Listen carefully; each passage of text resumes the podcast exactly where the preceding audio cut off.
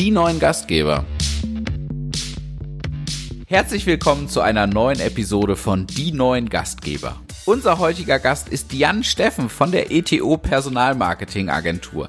Wir werden uns darüber unterhalten, was denn eigentlich Personalmarketing ist, was macht eine Personalabteilung in der heutigen Zeit und was ist eigentlich Employer Branding?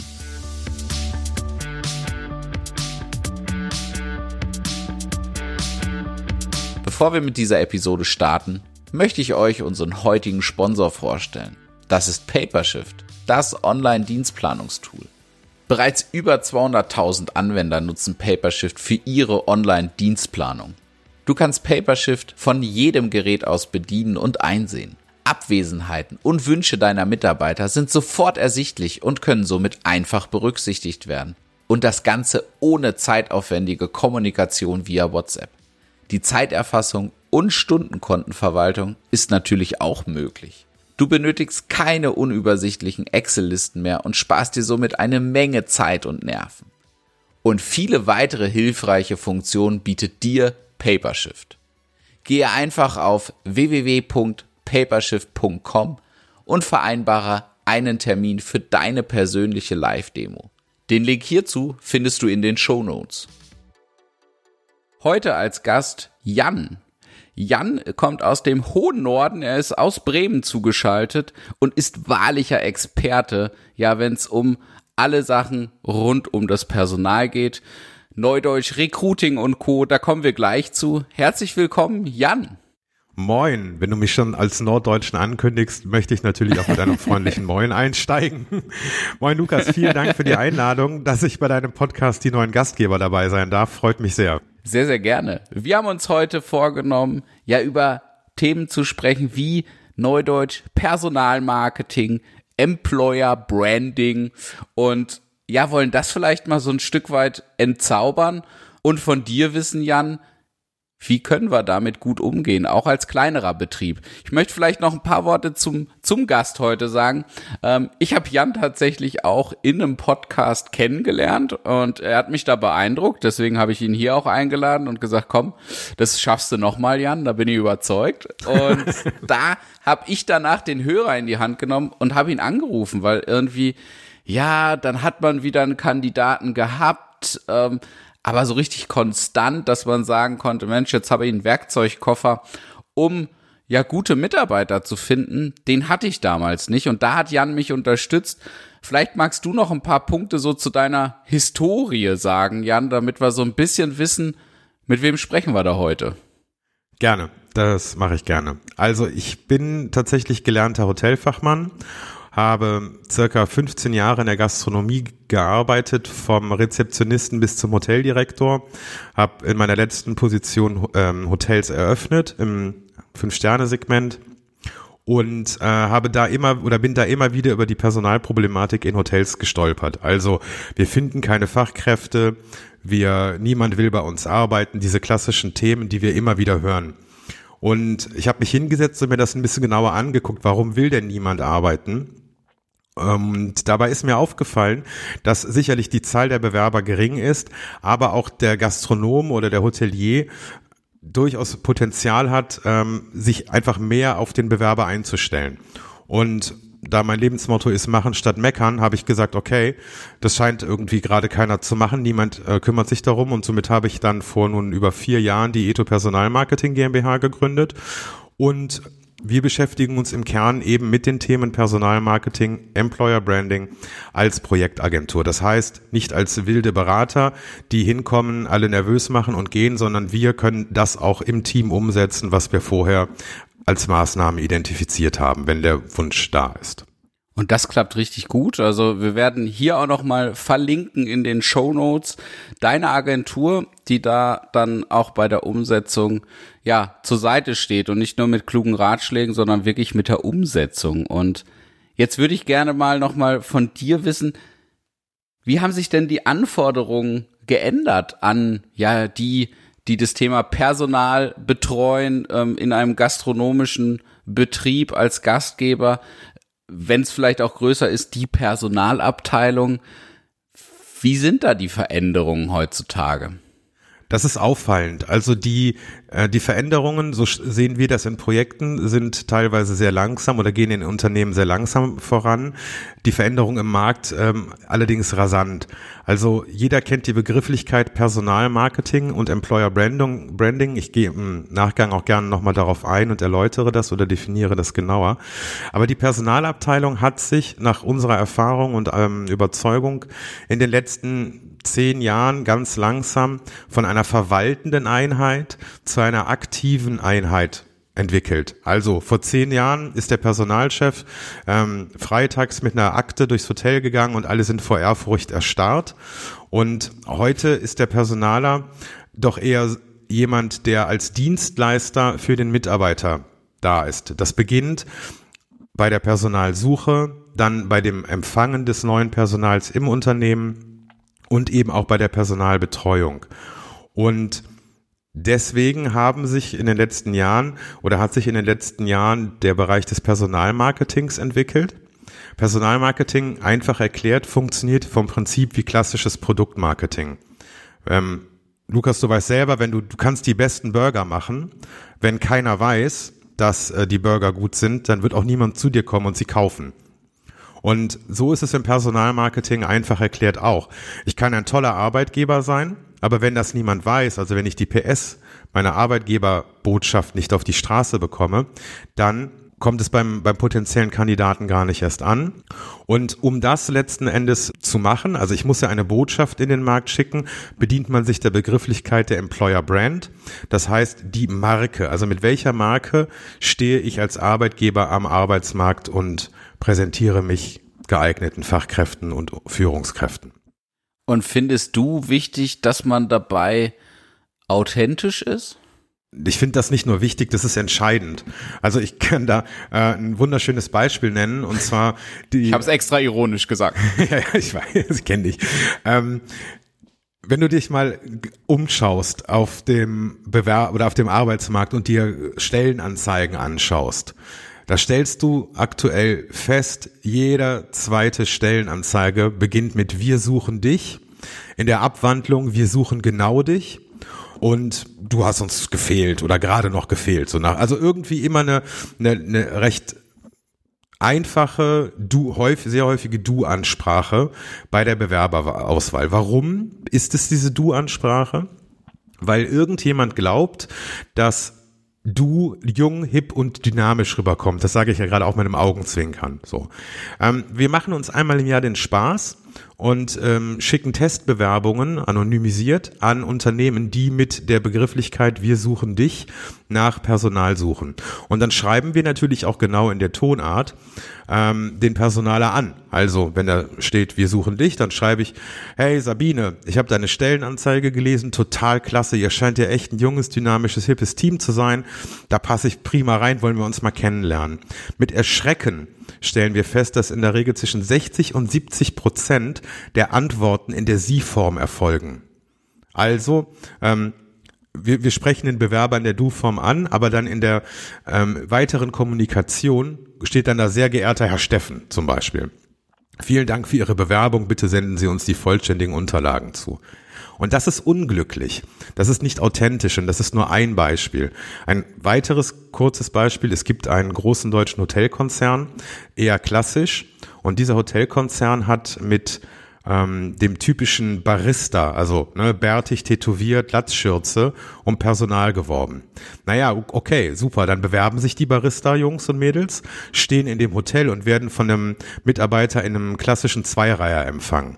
Das heißt, auch hier gibt es quasi den Unterschied zwischen dem Markenversprechen und der Markenrealität. Also das ist vom Prinzip so, ich sage das immer gerne, wenn du im Restaurant eine Cola bestellst und eine Fanta bekommst, bist du auch nicht zufrieden. Und genau so funktioniert es im, Grauch, äh, im Personalmarketing. Das heißt, du musst authentisch sein und schicke nur das als Botschaft in den Arbeitsmarkt, was du auch wirklich halten kannst ist erstaunlich ähnlich, so finde ich es zumindest, ähm, wie mit unseren Produkten, die wir als Gastgeber unseren Gästen anbieten. Ich finde es da auch einen ganz wichtigen Punkt, eben auch die Gäste ja abzuholen und sie genau so, dass es ihre Erwartungen Minimum erfüllt, im Best Case natürlich übertrifft, aber dass ich nicht irgendwelche Erwartungen schüre, die ich, die ich dann nachher dann nicht einhalten kann. Und es ist schon ähnlich mit den Mitarbeitern, oder Jan? Auf jeden Fall. Also es ist wichtig, dass sich die Arbeitgebermarke, also die Employer Brand, von der Produktmarke in gewisser Weise unterscheidet. Einfach um, um eine Differenzierung zu bekommen, weil es ist ja etwas anderes, wenn ich bei dir im Restaurant als Gast sitze, als bei dir zu arbeiten. Das sind zwei unterschiedliche Disziplinen. Ein großer deutscher Reisekonzern hat Mitarbeiter für seine europaweiten Standorte gesucht und in der Kampagne auch Personalunterkünfte angeboten. Und diese Personalunterkünfte, da hat er Fotos verwendet von Hotelzimmern. So, das heißt, ich war noch nie, ja, aber das ist so einfach, das geht so schnell. Da sitzt jemand und sagt, ja, nimm doch das äh, Foto von dem Hotel, da, äh, von dem Hotelzimmer da vorne.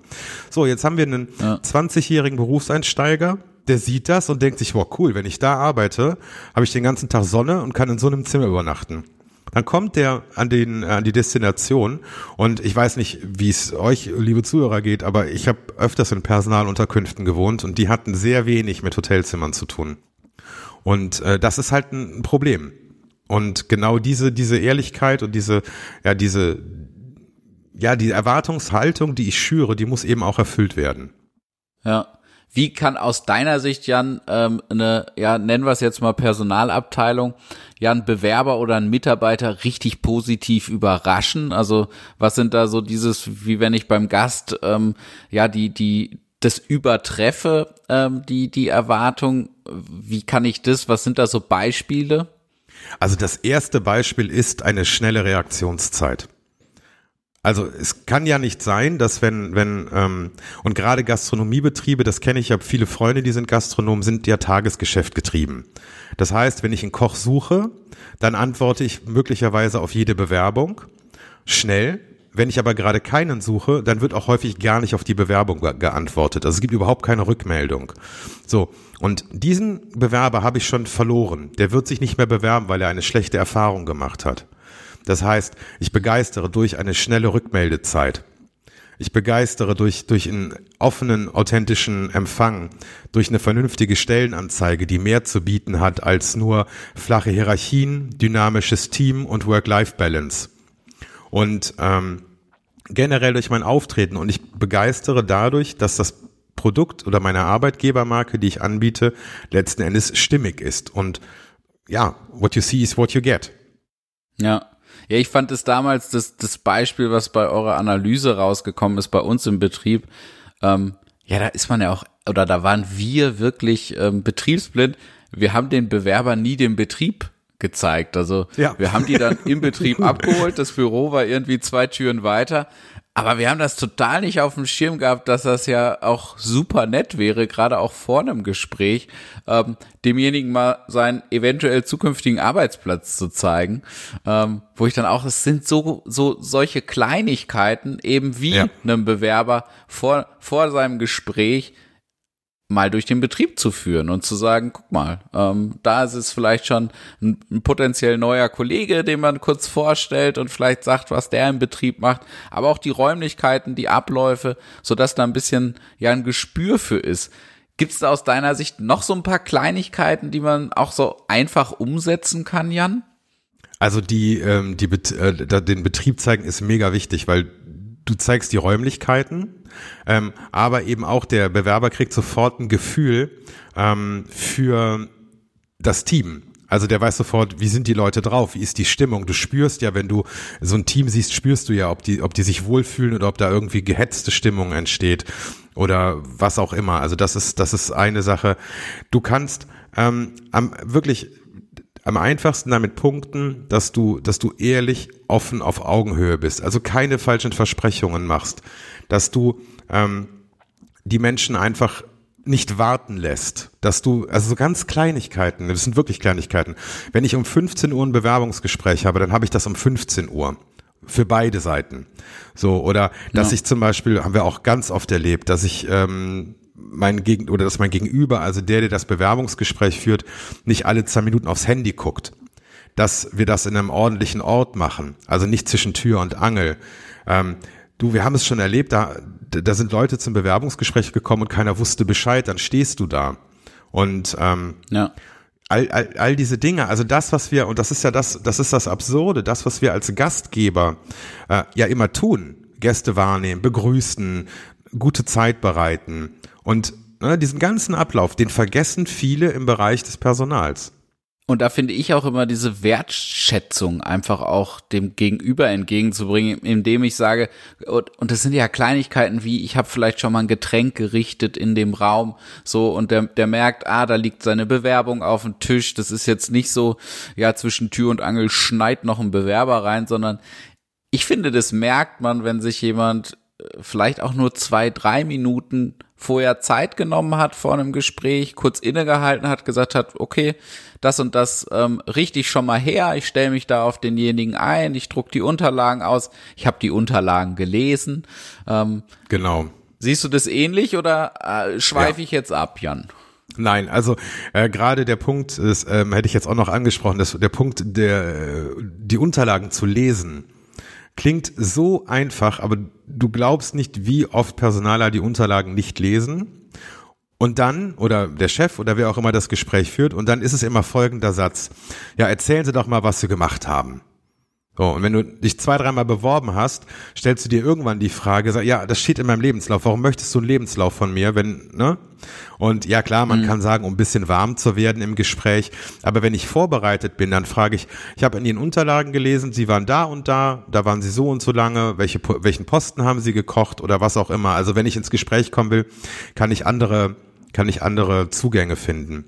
Ja.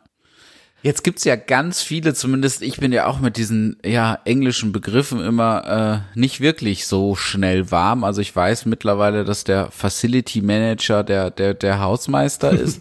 ähm, und da gibt's ja in der in der Personalwelt auch ganz ganz viele, die man dann auch gerade, wenn man sich ein bisschen damit beschäftigt, hört. Ich find's dann immer, mich schrecken sie ein Stück weit ab.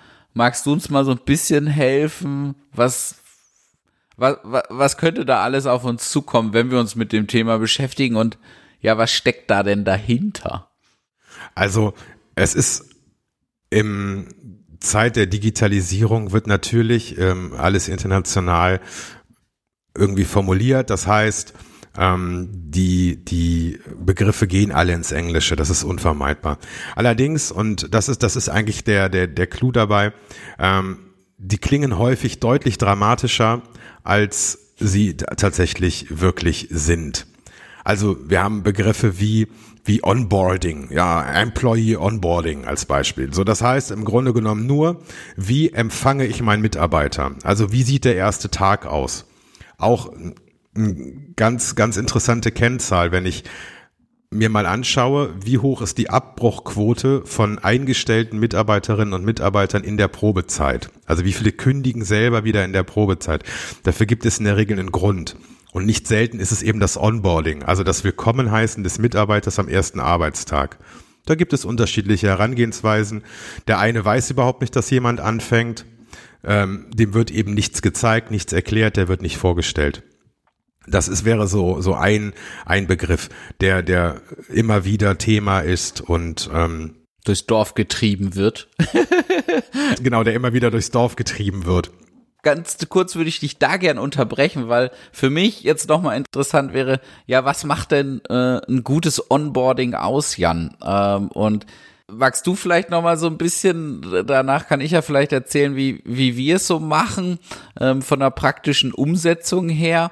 Ähm, aber was macht da aus deiner Sicht ja gutes Onboarding aus? Dass der nicht gleich wieder in der Probezeit kündigt.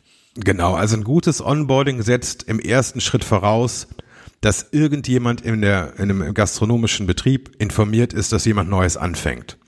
Das ist das allererste und das ist nicht immer der Fall. Also nicht selten kommt es vor, dann steht jemand dort und keiner weiß Bescheid. Dann sollte man sich dem Mitarbeiter annehmen. Der ist aufgeregt, das ist sein erster Tag.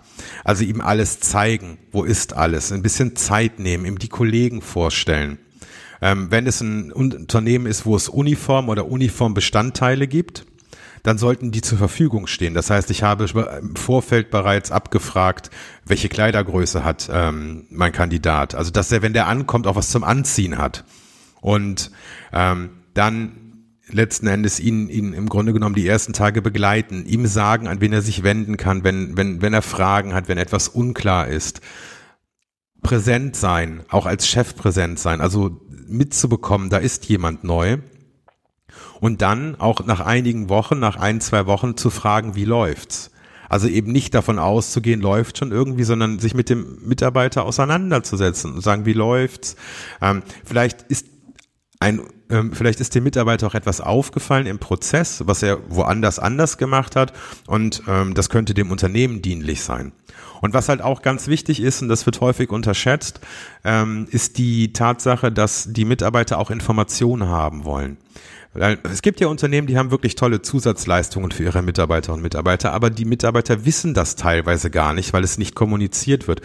Also ähm, zu dem Onboarding-Materialien, also jetzt nicht nur der Arbeitsvertrag, sondern zählt eben auch, was machen wir für dich? Ähm, also so, so, ein Heft vielleicht, wo drin steht in schön, und damit meine ich nicht zusammengetackert und schief kopiert in der Militär, Militärsprache aus der Buchhaltung, sondern sowas kann ja auch durchaus schön aussehen.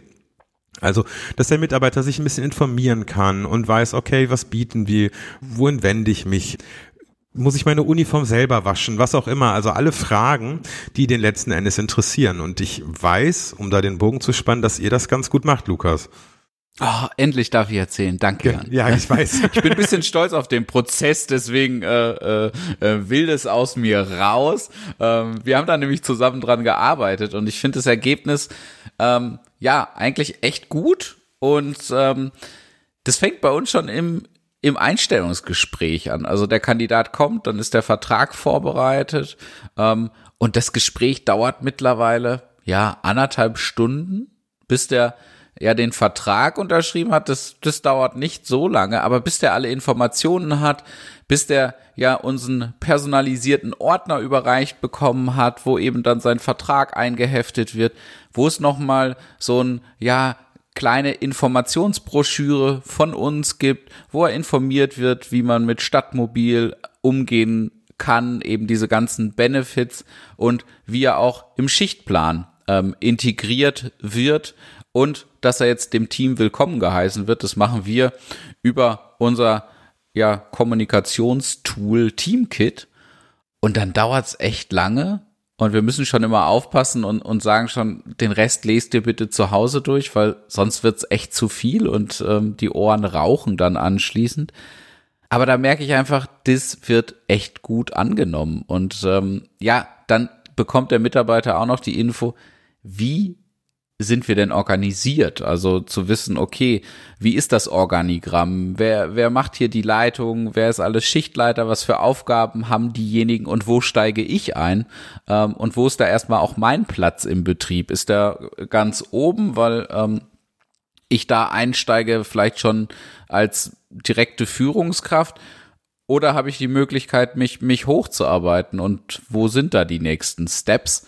Und der erste Arbeitstag ist immer bei uns ein begleitender, wo erstmal unsere, ja, Prozedur, nenne ich sie mal, klingt nicht geil, aber ähm, abgearbeitet wird. Also wo jemand eine Basic-Einlernliste bekommt, da wird ihm dann extra ein Trainer zur Seite gestellt, so dass er dann erstmal so, ja, erstmal die Räumlichkeiten kennenlernt und die Handgriffe, wo ist unser Handbuch, ähm, wie gehen wir mit Gästen um, etc.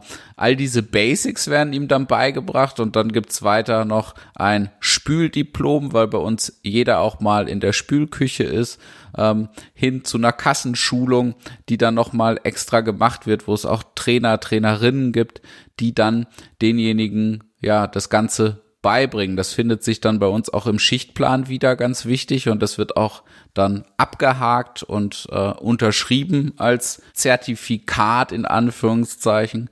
Und erst wenn die Sachen abgearbeitet sind, erfolgreich und wieder im, im Büro, in der Bürobox landen, erst dann gibt's die Firmenkreditkarte. Und äh, das hat sich als guter Prozess rausgestellt. Und jetzt bin ich ein bisschen erleichtert, dass du es mich hast erzählen lassen, Jan. Danke dafür.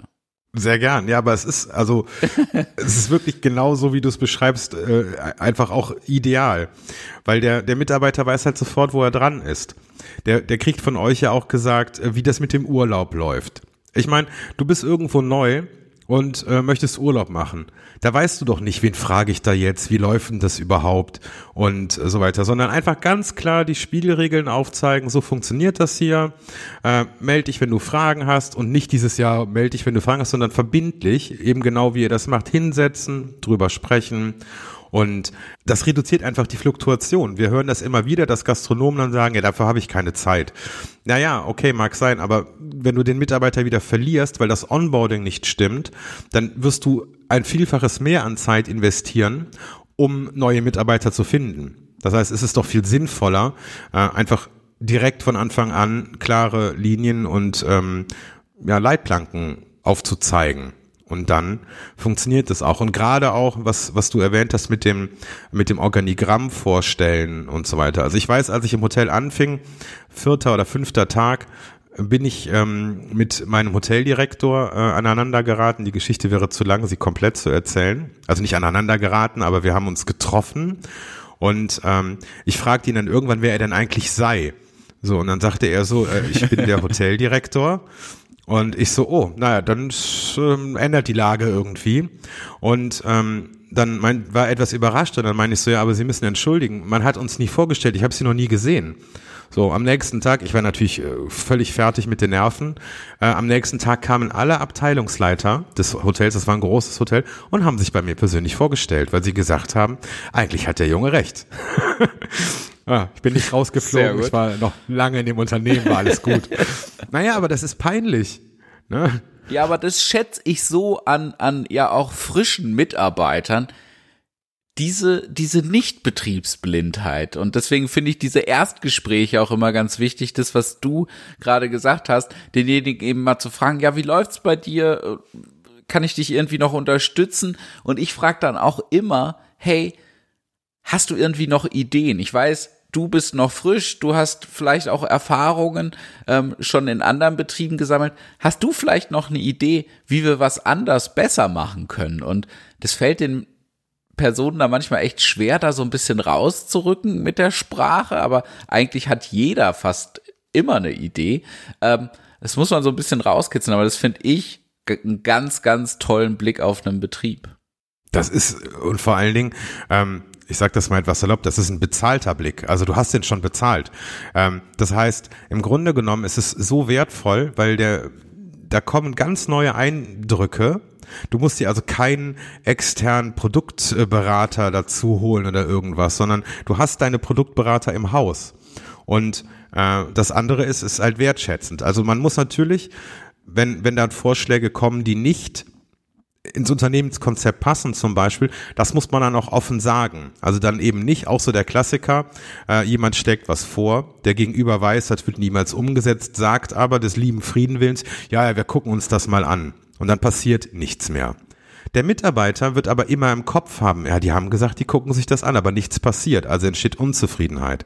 Das heißt, wenn ich weiß, dass das diese Idee für uns nicht passend ist, dann kann ich ihm das auch sagen. Und ähm, dann sind alle happy. Aber du weißt es selber, da kommt immer irgendwas Gutes bei rum. Äh, definitiv, auch, auch ganz viele Alltime Classics, ähm, wo, wo ich dann auch direkt sage, hey, gute Idee an sich, aber. Und da finde ich es auch in Ordnung, dass ich bin sicherlich nicht der, der immer aber sagt, aber demjenigen dann auch zu erklären, vielleicht haben wir es ja schon mal ausprobiert oder wir sind im Team zu dem Entschluss gekommen, ähm, dass das für uns keinen Sinn macht und demjenigen dann genau das eben auch zu erklären. Und genau. da bin ich, ja, vollkommen bei dir. Jan, jetzt habe ich dich eben unterbrochen, wo du ja auch noch auf andere Begriffe eingehen wolltest und ich aber mich aufs Onboarding eingeschossen habe. Dafür nochmal sorry. Ähm, und, und jetzt möchte ich noch ein paar Begriffe, Jan. Also die, die, die Latte der Begriffe ist lang. Ähm, und also was, was auch immer so, so, so Begrifflichkeiten sind, ist sowas wie Time to Hire. Also das bedeutet im Grunde genommen nur, wie lange dauert es, bis eine, ein, also ein Kandidat, der sich beworben hat, letzten Endes auch eingestellt wurde. Also wie lange brauche ich, um eine Stelle zu besetzen? Dann gibt es, ähm, man spricht mittlerweile mehr und mehr von der Employee Journey. Also das ist im Grunde genommen das Erlebnis, das der Mitarbeiter im Unternehmen hat. Da zählt eben das Onboarding zu. Das ist wie die Customer Journey. Also bei dir kommt man ja auch in den Laden rein, dann ähm, tritt er quasi an, der, an den Schalter, bestellt, wartet einen Moment, wartet nicht zu lange, aber auch lang genug, weil es frisch gemacht wird. Ähm, in der Zeit guckt er sich Sachen bei dir im Laden an und bezahlt dann, geht wieder raus. Also ein flüssiger Prozess. Und genau diesen flüssigen Prozess möchte man eben auch in der Arbeitswelt, also für Angestellte erreichen. Das wäre dann die Employee Journey, also die Reise, die der Mitarbeiter quasi im Unternehmen erlebt. Und da gibt es so viele Begriffe. Was auch immer wieder ein Thema ist, ist das ähm, Bewerbermanagementsystem. Mal kein englischer Begriff, gibt's aber bestimmt auch in Englisch. Und das sind eben Systeme, die äh, gerade den Bewerbungsprozess sehr vereinfachen, dass es eben nicht mit Outlook läuft und, sondern wirklich in einem geschlossenen System die Bewerbungen dort sauber einlaufen. Und äh, ein sehr, sehr tolles Tool, das auch deutlich unkomplizierter ist und gerade auch für kleine und kleine und kleinere Unternehmen ähm, wirklich sehr sehr geeignet ist, um den, den, den Bewerbungsprozess, also die auch die Personalarbeit der Neuzeit, wenn man so will, zu optimieren. Kann ich dir nur zustimmen. Wir nutzen das ja auch ähm, ähm auf deine Empfehlung hin und ähm, es macht's wirklich leichter. Wir haben uns ja auch vorgenommen, da nochmal im Detail ähm, ja drauf drauf einzugehen. Ähm, und wo wir auch noch, das, da, da möchte ich, da, da fehlt mir jetzt ein guter Übergang, deswegen mache ich es recht platt, ähm, die Benefits, Jan. Ähm, ja. Das ist ja auch so, so, so ein Begriff und da kann sich ganz viel hinter verstecken. Ähm, vielleicht möchtest du es mal ein bisschen auflösen. Gerne. Also bei den Benefits, das sind übersetzt schlichtweg Zusatzleistungen, die ich meinen Mitarbeitern anbiete. Also der Mitarbeiter bekommt ja ein Gehalt, und dann kann ich eben noch weitere Leistungen, also weitere Benefits anbieten, die dazu beitragen, dass A, der Mitarbeiter zufrieden ist und auch, dass der Mitarbeiter bereits bei der Jobsuche sieht, okay, wenn ich dort anfange, habe ich neben meinem Grundgehalt ähm, eben noch weitere Zusatzleistungen. Und ähm, das finden wir in Stellenanzeigen immer sehr häufig. Da stehen dann solche Sachen drin wie als Zusatzleistung dynamisches Team, flache Hierarchien, super Work-Life-Balance und betriebliche Altersvorsorge. Das sind so die Klassiker der Benefits. Und ähm, bis auf die betriebliche Altersvorsorge und die ja auch nicht wirklich sind das keine Zusatzleistungen. Weil ob das Team dynamisch ist oder nicht oder ob das ein gutes Betriebsklima hat, das entscheidet am Ende der Mitarbeiter, weil das Klima ist so gut oder so schlecht, a, wie es wirklich ist und auch eben, wie der Mitarbeiter da reinpasst. Es kann die besten Teams geben, wenn ich vom Typ nicht in das Team passe, dann äh, ist das kein Benefit für mich. Und ähm, mein, mein Lieblingsbenefit in Stellenanzeigen, in den Standardstellenanzeigen ist immer die Work-Life-Balance. Dieser Begriff ist irgendwann aufge, ähm, aufgekommen und wird auch wie die Sau durchs Dorf getrieben. Also alle haben wir jetzt eine tolle Work-Life-Balance. Unabhängig davon, dass Lukas, du weißt es selber, dein oder unsere Begriffe von, selbst unser beider Begriff von, von Work-Life-Balance ist völlig unterschiedlich. Ja. Für mich ist Work-Life-Balance, dass ich weiß ich nicht, mittags um zwölf mal kurz äh, den Stift fallen lasse, eine Stunde schwimmen gehe, dann wiederkomme, dafür gerne bis acht Uhr arbeite. Für dich ist Work-Life-Balance, ähm, dass du zum Beispiel, ich unterstelle das jetzt mal, dass du gerne äh, zum Abendessen zu Hause bist, bei deiner Familie. Ganz richtig. Genau, so, das ist halt einfach, das heißt, wenn ich mit der Work-Life-Balance in einer Stellenanzeige als Benefit, als Zusatzleistung werbe, sage ich überhaupt nichts. Das ist nur heiße Luft. So. Und das hat der Arbeitsmarkt auch mitbekommen mittlerweile, also die Arbeitnehmerinnen und Arbeitnehmer. So. Also das heißt, Benefits sind Zusatzleistungen, die einen realen Mehrwert für mein Team darstellen. Und da können wir einige nennen. Ich darf dich da als Beispiel zitieren. Zum Beispiel bei dir ist es so, hast du auch gerade schon angesprochen. Ähm, bei dir bekommen die Mitarbeiter ja eine goldene Kreditkarte und diese goldene Kreditkarte, da lädst du im Monat äh, oder kannst du im Monat als Unternehmen einen gewissen Geldbetrag draufladen. Dieser Geldbetrag ist zu einer Bemessungsgrenze für dich eben auch steuerfrei. Das heißt, du zahlst keine, keine ähm, Lohnnebenkosten und der Mitarbeiter hat im Grunde genommen das Geld brutto wie netto auf der Karte. Dazu kommt, dass er eine goldene Kreditkarte hat. Und jetzt stellen wir uns einen 18-jährigen Auszubildenden vor, der abends mit seiner Freundin essen geht und äh, das Essen mal ganz ähm, locker mit seiner goldenen Unternehmenskreditkarte zahlt, die er nicht ins Minus bringen kann, muss man dazu sagen. man weiß ja nicht, wo er essen geht. Und ähm, das macht auch Eindruck. Das ist, also er sieht dein Firmenlogo die ganze Zeit. Er weiß genau, wo das Geld herkommt. Viel verbindlicher als ähm, die Lohntüte, also der, die Gehaltsabrechnung. Und das hat auch eine Wirkung, das macht ihn stolz. Das, das ist eine Zusatzleistung. Damit kann er was anfangen. Oder welche Zusatzleistung man auch immer nehmen möchte. Aber diese zum Beispiel, weil sie auch bei euch Anwendung findet, macht einfach, hat einen echten Wert. Also viel mehr Wert als eine, eine, eine flache Hierarchie. Ja. Ein Spüler wird es wahrscheinlich wenig interessieren, wie die Hierarchien im Unternehmen sind, weil dessen Vision ist es, Geld zu verdienen und Teller zu spülen. Und der hat mit flachen Hierarchien also wahrscheinlich wenig zu tun oder wenig Berührungspunkte.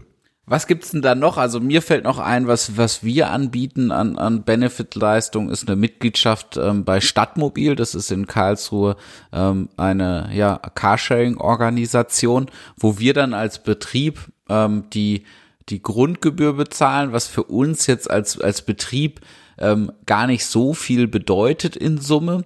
Ähm, aber die Mitarbeiter haben den Vorteil, ähm, sie haben nicht diese, diese ähm, jährliche Belastung und sie müssen nicht, was, was sonst der Fall wäre, ähm, erstmal eine Sicherheitsleistung hinterlegen, was jetzt manchen ähm, dann doch auch ein bisschen schwerer fällt.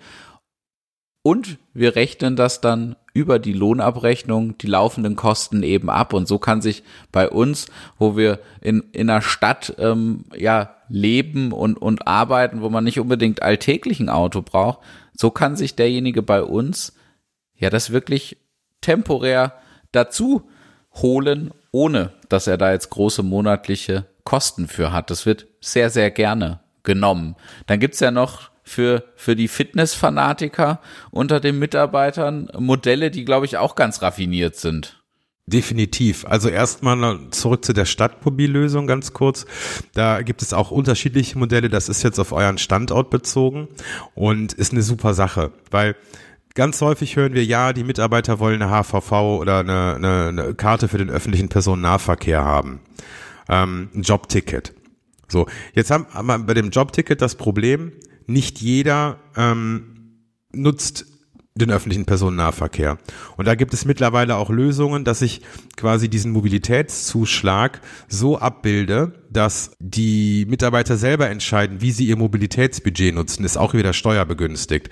Also das heißt, entweder sie Sie nutzen das Mobilitätsbudget eben dafür, dass sie sich eine Monatskarte kaufen, dass sie Carsharing machen, dass sie E-Scooter fahren oder was auch immer. Da gibt's gibt's ganz, ganz tolle Modelle und ähm, auch im Bereich Sport. Also da, da kann man je nachdem eben in welcher Stadt man ist, da gibt's auch von Stadt und Region Unterschiede, aber man kann Kooperationsverträge mit Fitnessstudios eingehen, man kann Kooperationsverträge mit Ketten eingehen, man kann die Mitarbeiter zu, zu also jede Sporteinrichtung hat irgendein System mittlerweile entwickelt, wie der Arbeitgeber steuerbegünstigt letzten Endes bezuschussen kann, dass der Mitarbeiter auch im Sportbereich einen realen Mehrwert erfährt.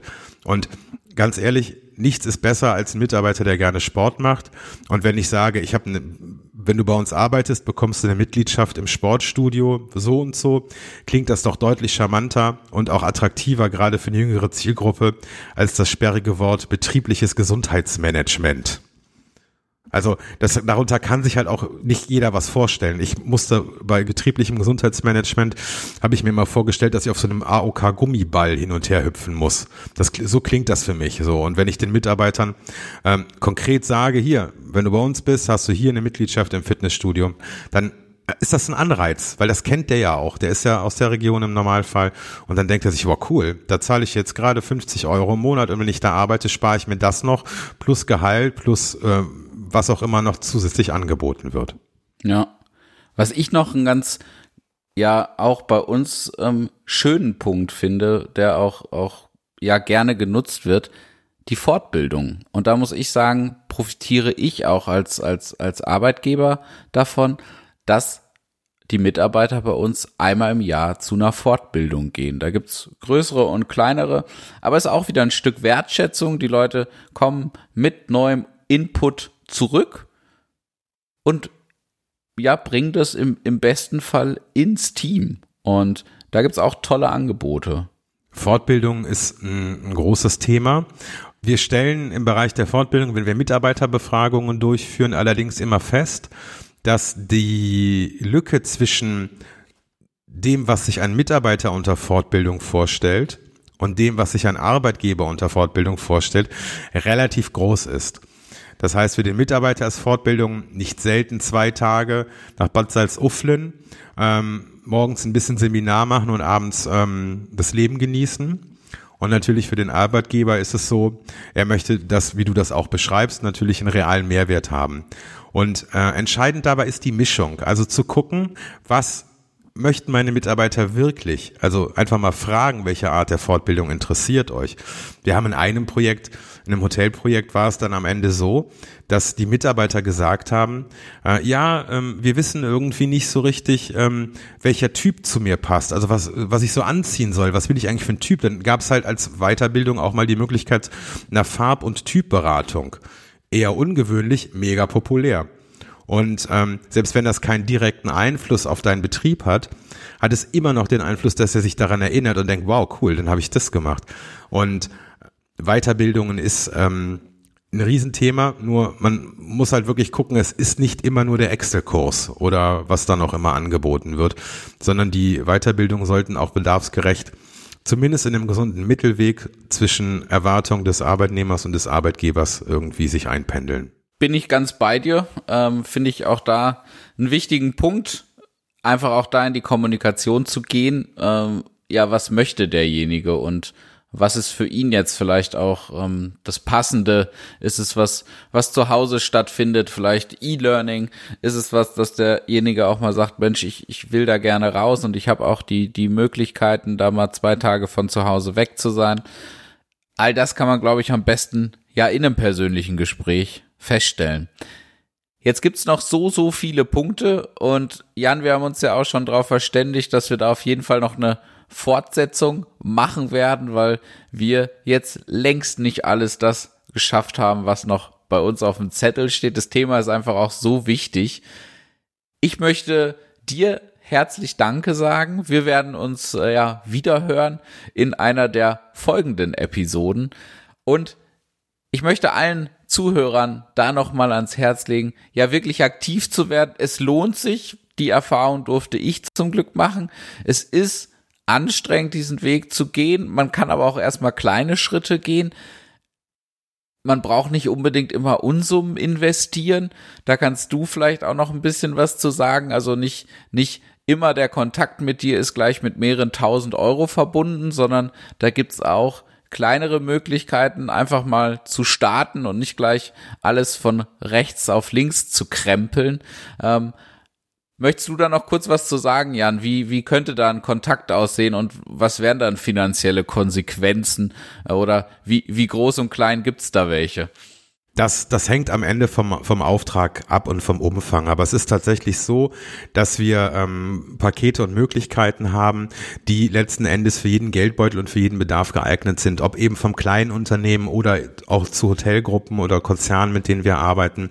Und ähm, wenn, wenn du uns anrufst, dann äh, läuft nicht die Uhr wie beim Rechtsanwalt, sondern ähm, uns geht es halt darum, erstmal den Bedarf zu ermitteln. Das heißt, einfach mal zu schauen, wo sind überhaupt Ansatzpunkte? Das klären wir in einem, in einem Gespräch, entweder persönlich oder ähm, heutzutage ja auch sehr gerne digital, um überhaupt zu gucken, okay, wo können wir ansetzen?